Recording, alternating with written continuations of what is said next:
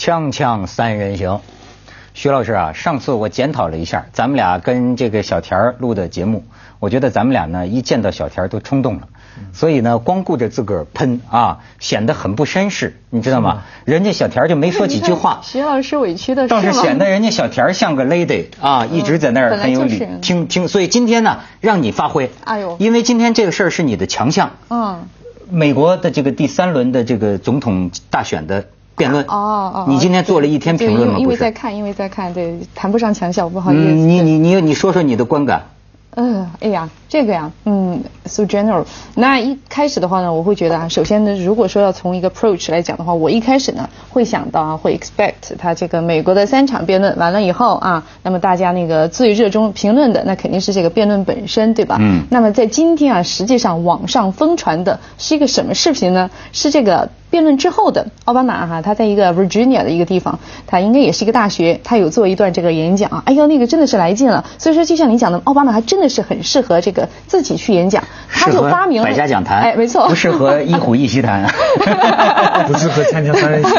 对，然后他在那个嗯台上，他就发明了一个词叫 Romnisha，是什么意思呢？是一种病啊。他说有一种人啊，他说我觉得那个罗姆尼啊，他就得了 Romnisha。什么病呢？他说，如果说你忘了你网上的政纲啊，你突然一下子就变了，你把你六年之内啊，你为了这个竞选总统六年做的准备，准备的一些这些政纲要领啊什么的，你都忘了，你临阵的时候全都可以变，哎，你就得了 Romnisha。呃，但是呢，没有关系，Obamacare 可以治愈你。啊，当时啊，这个气氛真的是非常的热烈。他就喊他说，哎，因为我觉得奥巴马他很聪明，他知道他自己的这个人格魅力啊，是绝对打那个女性牌。他说，如果说，哎，你一方面说那个你尊重女性的这个选择权利，但是呢，你是这个反对人工流产。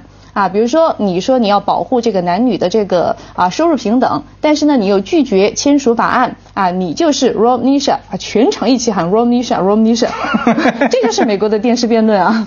徐呃徐老师是今天早上几是几是几几几昨点？昨天早上九点钟嘛，哎呦，专门爬起来看。你说你又在关心跟你毫无关系的事情是吗？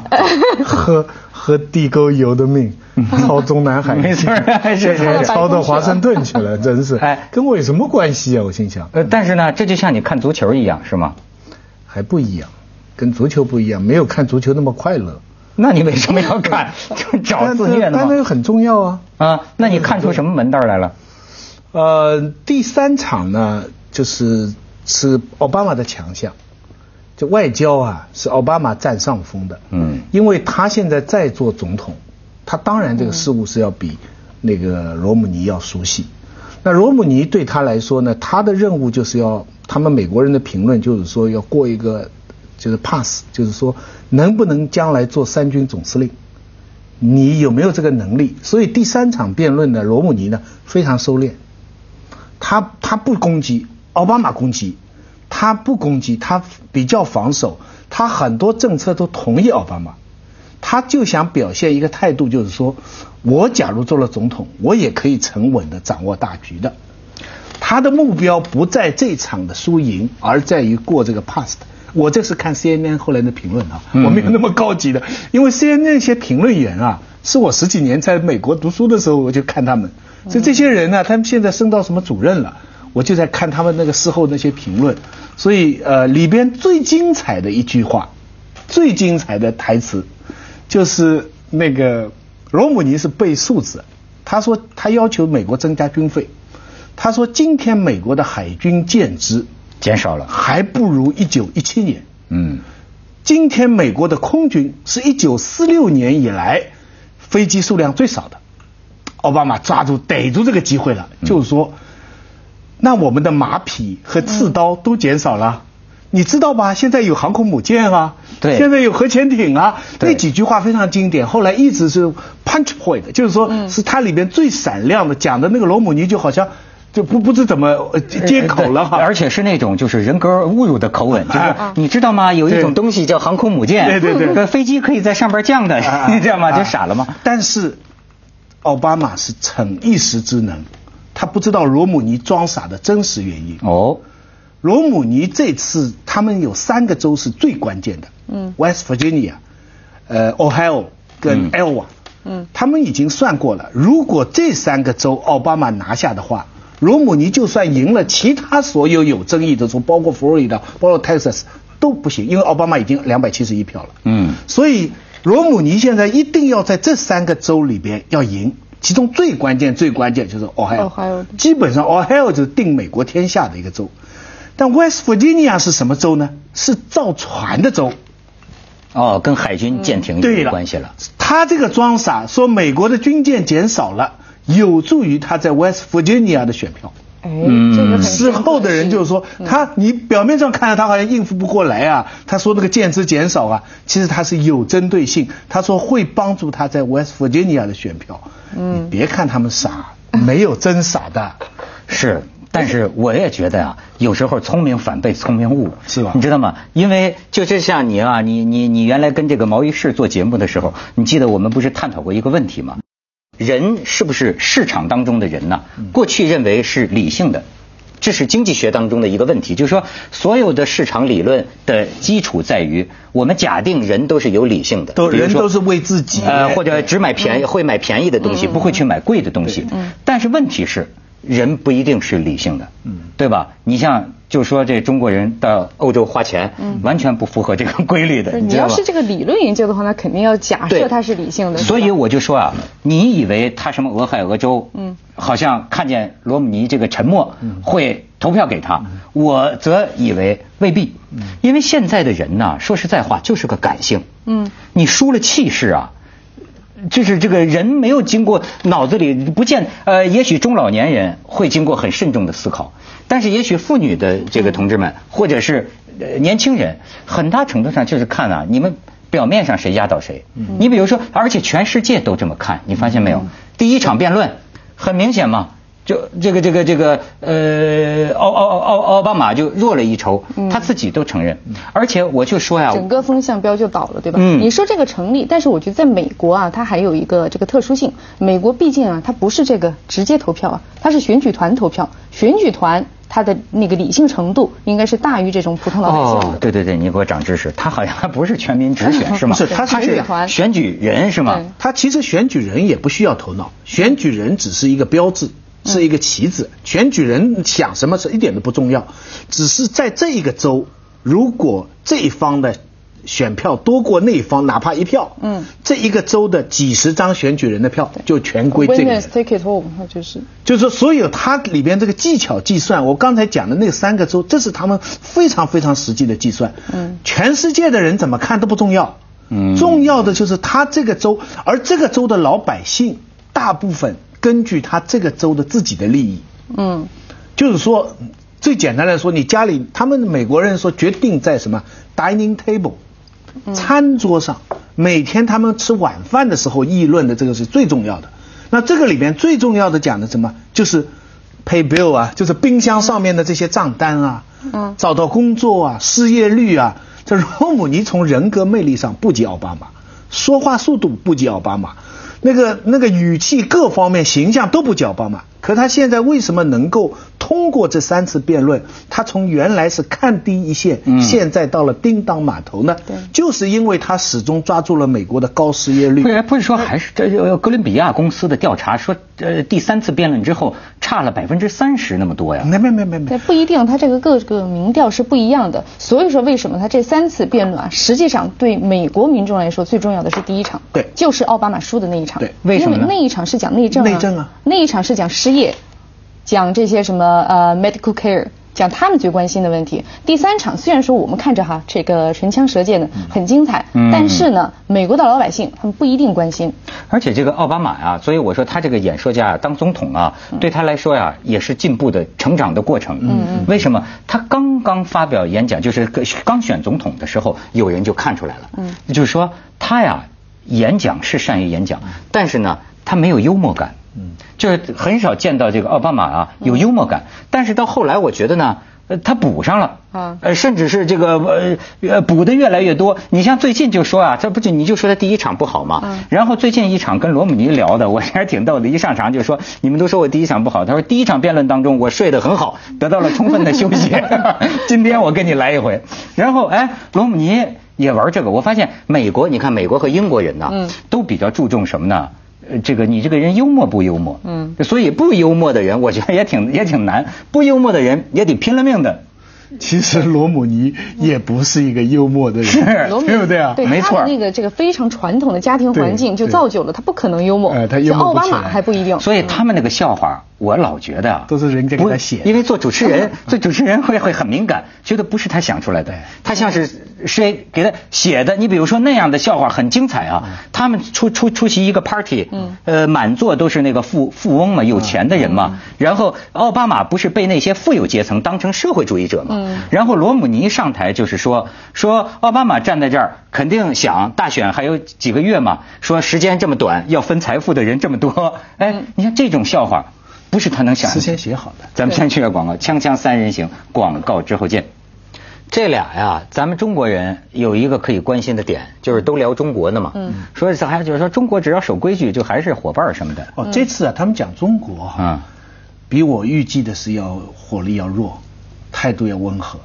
包括那个之前那个呃罗姆尼不是之前一直在讲，好每次都拿中国来说事嘛。可这次，你知道他一讲到中国这个话题的这一部分，嗯那个主持人提的问题是说，我一个问题问两位，对美国国家安全将来最大的威胁来自哪里？你你你看这个问题是这样设定的，下面讲好了，这是要讲中国哈，它的这一章的题目叫中国跟世界的将来。第一个问题是对美国国家安全最大的威胁在哪里？罗姆尼先回答，罗姆尼就伊朗对，伊朗 他第那个呢？一次说俄罗斯，第二次又变，哎，那个所以说也被奥巴马。奥巴马呢奥巴马呢说恐怖主义，对然后罗姆尼呢说了一段话，使我非常就是共和党一贯的是跟共产党联合的，嗯他就说美中国人的目标跟我们一样，他们每年有两千万的人从农村到城市，所以他们最重要的是扩大就业范围。嗯。这是你这，我觉得他对中国问题的这个观察，有时候比我们自己哎，你还清楚你说的很有意思，还清楚呃这个咱们可以看看几张照片啊，咱们这个导演出几张照片。呃，我为什么想给你们看？哎，这个是法国好像什么杂志登的，就那意思就是呃讽刺奥巴马在中国巨龙面前这个卑躬屈膝啊。这个再看下边，然后呢？哎，就说奥巴马可这可能是跟中国服务员哈 看的都失神了。哎，这种眼神叫做失神，你看，你看着没有？是吗？哎，再看，不要好，这个小田儿给翻译一下，这是外国报纸上这个就是互。相那个抨击在在撒撒谎嘛，这个什么 catch on fire，pants and catch catch on fire。你这这翻译了，呃，这个这个 liar liar pants on fire，这个是最典型的嘛。然后这个 Obama's foreign policy quivers like a bowl of jello，翻译成中文行吗就就你就变来变去嘛，两个人都互相说是变来变去的。那个他们有一个最新的调查是那个 Time Magazine 的，就说两个人啊互相那个扭那个曲解对方的意思啊，然后就说在这一点上这是两个人都有的战术，但是呢，奥巴马哎或者说他的团队啊做得更 subtle。更呃微妙，他们做得更好，至少在啊这个呃领域里面，他们的这个竞争的话，奥巴马赢了。啊哎，咱们再看下一张。哎，这个啊，这是美国一个一个周刊的封面，呃，最近的是我的美国朋友啊，给我就拍了发给我。我为什么让你们看一下？因为呃，我如果我没看错的话呀，这个封面上是天安门广场，很多人在天安门广场上。然后呢，就是 We Come in Peace 是吧？然后呢，这个右下角啊，你注意到它这个杂志啊发了一组文章，说是啊，为什么我们好像是什么意思呢？就是不应该，大概意思就不应该惧怕中国崛起吧。就发了这么一个文章，所以徐老师，你刚才讲啊，就说比你意想中的这个温和。嗯这篇文章啊、嗯也很有意思，它的主题啊，我所以我还让他们懂英语的这个小孩啊，给我这个翻译一段。翻译一段呢，他们这么聊啊，嗯就是说。没有理由让人相信中国会成为一个破坏世界稳定的力量。要理解这个啊，不妨对照二零一二年的中国和一个世纪以前同样接近超级大国地位的美国，就是等于啊，他们现在这恐惧，觉得中国你现在要当老大了，或者接近了。于是他拿一个世纪以前一九一八年的时候，那个时候美国也接近，是吧？他说，一九一八年之前啊，在上个世纪的头二十年，美国干了什么事？就是他就是说呀、你看真正要成为老大的有什么前兆？